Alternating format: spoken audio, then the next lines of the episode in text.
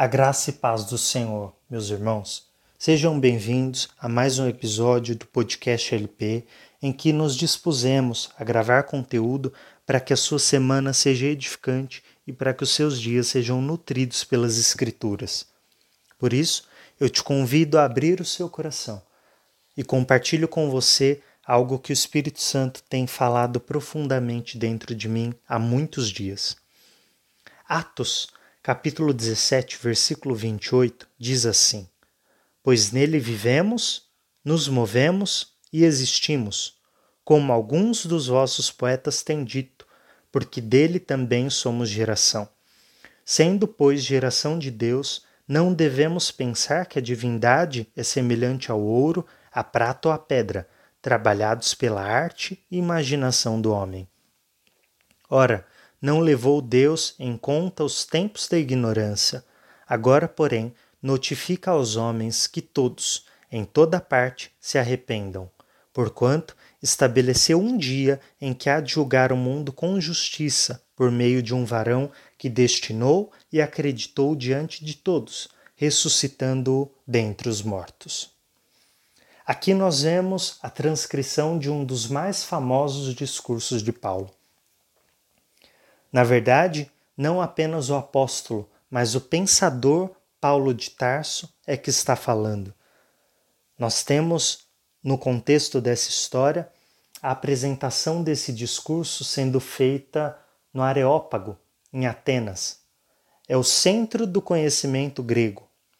Paulo está falando diante de epicureus e estoicos, como fala no versículo 18.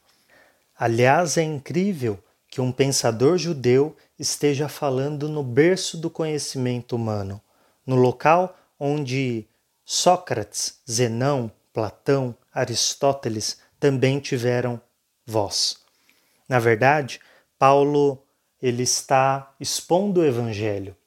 Alguns desses homens, desses filósofos, achavam que Paulo era superficial, porque pegava algumas das linhas de raciocínio que eles mesmos diziam e aí juntava o seu pensamento de forma a expor o que era a verdade dentro dele. Eu explico melhor. O que fala aqui no versículo 22.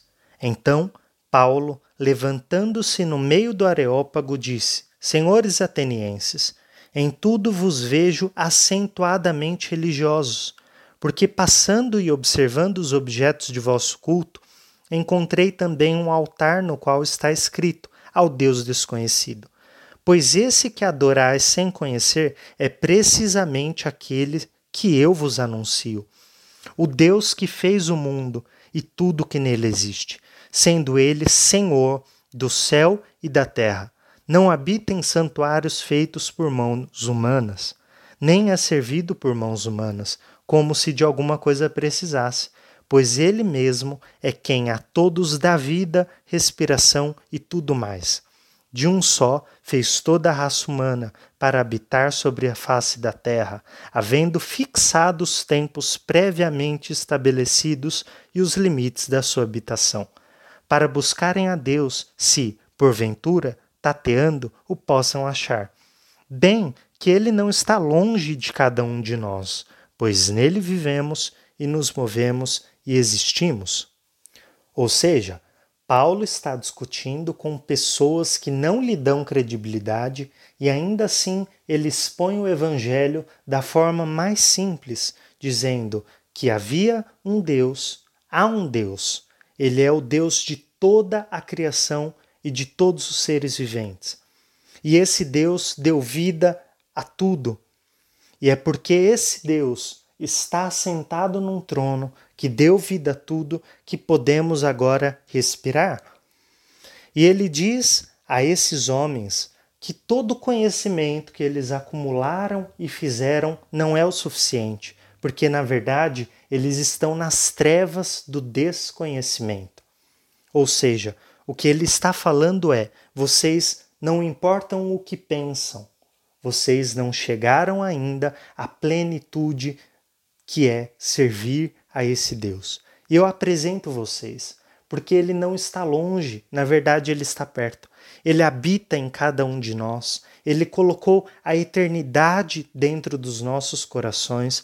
Nós somos geração, criaturas deles, dele, e não devemos pensar de maneira nenhuma que ele pode ser criado por nós.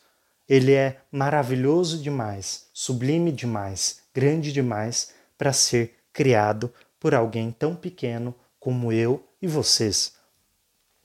E aí ele começa a explicar isso.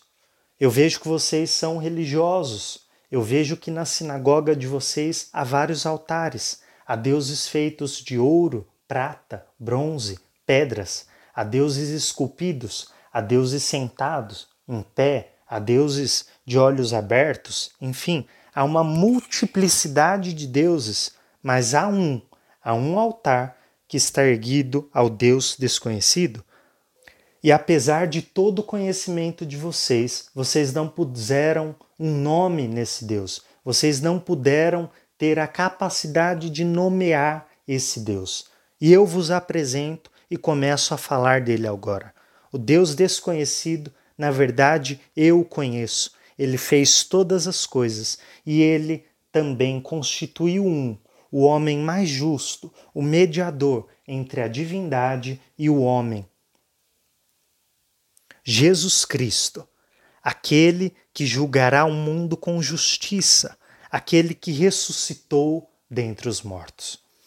E aí, meus irmãos, se vocês lerem no capítulo, no versículo 32 e, e todos os demais, vai contar que houve uma confusão na cidade, porque eles não acreditavam em ressurreição, eles não acreditavam no que Paulo estava pregando. Eles achavam que Paulo era um tagarela, era alguém superficial bastante para que ele tivesse credibilidade. Mas na verdade, o que estava acontecendo era o evangelho estava sendo anunciado. E 1 Coríntios 1 diz que o evangelho para aquele que não conhece é loucura, mas para aquele que conhece, para aquele que foi encontrado por Jesus Cristo, é sabedoria. E é incrível, porque ele usa três verbos no versículo 28, e eu quero destacar isso com vocês, e é a meditação desse dia. Pois nele Nesse Deus que estou apresentando a vocês, o Deus que era desconhecido, mas que na verdade eu conheço, o Deus que vocês não tiveram capacidade de nomear, mas eu dou um nome, o um nome que está acima de todo nome, o nome de Jesus Cristo. É nele que vivemos, nos movemos e existimos.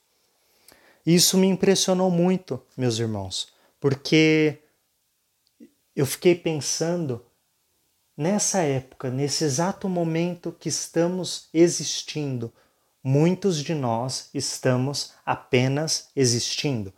Nós saímos, entramos, comemos, assistimos TV, nos distraímos, temos tédio, estamos apenas existindo. Estamos confinados dentro de casa, ou talvez alguns ainda saindo ou tendo alguma forma de distração, mas estamos apenas existindo. O mundo totalmente embebido no caos, totalmente lançado nas trevas do desconhecimento, não sabendo o que fazer, para onde ir, o que está acontecendo, não tendo algum discernimento do futuro, esse mundo está apenas existindo. Ao contrário disso, o Evangelho e o Espírito Santo assim nos convida não apenas a existir, mas nos mover e viver em Deus. Nos mover porque nele nós podemos tomar todas as nossas decisões e viver porque nele nós temos paz e plenitude. Eu vi na semana passada o Brasil caiu 10 pontos no ranking de paz mundial isso é um pouco aterriza, é, isso acaba fazendo com que o nosso coração se perturbe.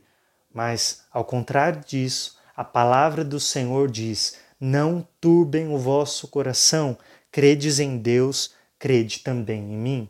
Na casa de meu pai há muitas moradas. Eu estou lendo para você, João, João capítulo 14 é Jesus confortando os seus. E eu venho aqui confortar você, apesar de o um mundo não ter paz, apesar de o um mundo não ter o conhecimento pleno do nosso Deus, você pode ter a certeza de que não precisa apenas existir, você pode viver e se mover nele em todo o tempo. Deus te abençoe.